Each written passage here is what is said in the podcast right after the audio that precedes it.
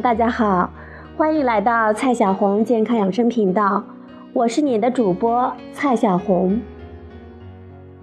今天呢，蔡老师继续给大家讲孕期健康怎么吃。接着前两天的话题，我们讲母乳喂养的好处。头四个月纯母乳喂养的宝宝，过敏的可能性比喂配方奶粉的宝宝更低。父母一方或者是双方有过敏症的宝宝，他过敏的可能性要比父母没有过敏的小孩要高。而通过头四个月的纯母乳喂养，可以降低宝宝过敏的可能性，也就是说，降低宝宝的湿疹、哮喘的可能性。母乳喂养的宝宝比喂配方奶粉的宝宝更不容易拉肚子、呕吐。母乳喂养的时间越长，成年后体内炎症反应的生物标志物 C 反应蛋白的水平越低，也就是身体更不容易有炎症。而身体有慢性炎症，则是心血管疾病、癌症的风险因子。因此，母乳喂养的时间越长，宝宝成年后得心血管疾病和癌症的可能性更低。母乳喂养的婴儿得婴儿猝死症的风险比喂配方奶粉的婴儿低百分之三十六到百分之五十。母乳喂养能够降低小孩青春期和成年后得肥胖症的风险。胖不是福气的象征。儿童肥胖与糖尿病、心血管疾病、关节炎、多种癌症相关。母乳喂养可以降低宝宝的一型糖尿病和二型糖尿病的风险，降低宝宝得坏死性小肠结肠炎的可能性。约百分之五到百分之十的早产儿患有坏死性小肠结肠炎，这是一种小肠黏膜发炎并可能坏死的疾病。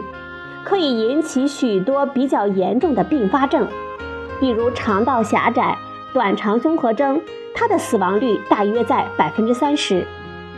母乳中的生长因子对小肠黏膜的表皮细胞有保护和刺激生长的作用，因此能够降低早产儿得坏死性小肠结肠炎的可能性，也可以作为坏死性小肠结肠炎的治疗手段之一。神奇的是，早产儿母亲的母乳里的生长因子的水平是最高的，其次是足月儿母亲的初乳。也就是说，早产儿吃妈妈的母乳就可以自然的降低得各种肠道疾病的可能性。母乳呢，它可以提高疫苗的有效性，也就是与配方奶的小孩相比呢。无论是口服疫苗还是注射疫苗，在母乳喂养的小孩身体里的效果会更好。母乳呢，还是宝宝的止痛良方，因为母乳里含有内啡肽。内啡肽是人体自然产生的止痛剂，跟吗啡、鸦片一样的效果。所以，当宝宝因为摔倒、出牙、打针而痛苦的时候，喂一下母乳，能够很快的将他们安抚下来。当然了，在妈妈怀里的安全感和亲密感也是有帮助的。我们说了，宝宝长成什么样了，生小孩呢，不仅对产妇来说是一件非常让人紧张担心的人生大事，会耗尽体力。出生对宝宝来说也是一件需要奋力一搏的大事，会带来很大的压力。母乳里的内啡肽除了帮助婴儿应付出生的压力以外，对宝宝自身合成类固醇、心血管、内分泌、神经免疫调节、睡眠、行为等各方面的发育都起着重要的作用。如今，美国儿科协会他建议纯母乳喂养从四个月延长到六个月，因为纯母乳喂养六个月的宝宝得肺炎的可能性是纯母乳喂养四个月的四分之一。据统计，如果每个母亲都纯母乳喂养六个月，宝宝一岁以后再开始断奶，能够每年拯救全世界一百万婴儿的生命。在开始吃含腐质食物的同时，只喝母乳的宝宝乳糜泻的发生率要比喝配方奶粉或者牛奶的宝宝要低。纯母乳喂养六个月，可以将急性淋巴细胞白血病的风险降低百分之二十，急性髓性白血病的风险降低百分之十五，而纯母乳喂养四个月，则将这两种疾病的风险分别降低百分之十二和百分之十。前面呢，我们讲了母乳喂养对婴儿的好处，接下来呢，我们看一下母乳喂养对妈妈的好处。宝宝对乳头的吸吮，它能够刺激子宫的收缩，帮助子宫恢复到怀孕前的大小。母乳喂养可以降低妊娠糖尿病的妈妈们未来得二型糖尿病的机会。得乳腺癌、卵巢癌和子宫内膜癌等妇科癌症的风险都会大大的降低。对于患有一型糖尿病需要注射胰岛素的妈妈来说，母乳喂养降低了注射胰岛素的剂量。母乳喂养需要每天消耗近五百千卡的热量，相当于慢跑一小时消耗的热量呢。这无疑能够帮助新妈妈早日恢复怀孕前的身材。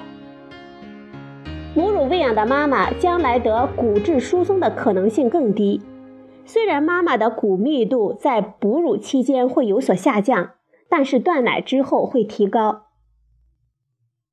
对于怀孕前有子宫内膜异位的妈妈来说，母乳喂养延缓排卵，因此能够暂时阻止子宫内膜异位继续发展。有些妇女在坚持母乳喂养之后，子宫内膜异位症的症状就消失了。喂母乳的时候，母亲体内它会生产催产素，催产素不仅刺激子宫收缩和母乳的喷射反应，还会增加妈妈的母性，让妈妈感觉到更爱宝宝。宝宝在婴儿时期被妈妈抱在怀里喂奶，能够给他们极大的安慰和安全感。曾有试验发现。常常抱或者是抚摸早产儿，能够提高他们的存活率。这种安全、放松和被爱的感觉，不仅能够让他们更好的生长，还能增强他们对他人的信任感，对长远的心理健康也是极大有好处的。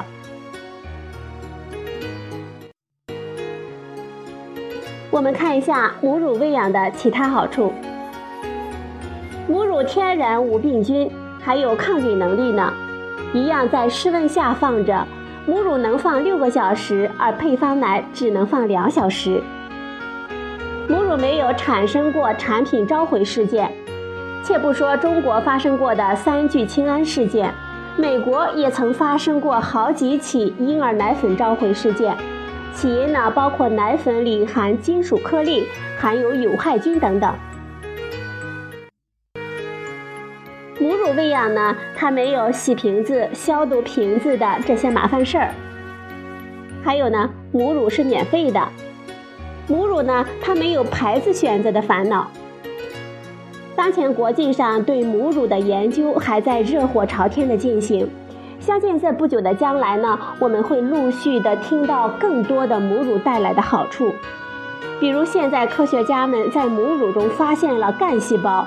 考虑过储存脐带血的新爸妈都应该熟悉干细胞，这是存在于骨髓、胎盘和脐带中，能够变成其他器官组成细胞的母细胞，具有治疗某些疾病的潜力。虽然我们还不知道母乳具体对宝宝或者是妈妈有什么益处。但是这些新发现都让我们更加坚定地坚持母乳喂养这个婴儿的最佳的喂养方式。基于母乳带来的种种好处，我们应该将母乳喂养列为照顾宝宝的首要任务，尽最大的努力让母乳喂养顺利的进行。好了，朋友们，今天呢，蔡老师给大家讲了母乳喂养的好处。今天的节目就到这里，谢谢您的收听，我们明天再会。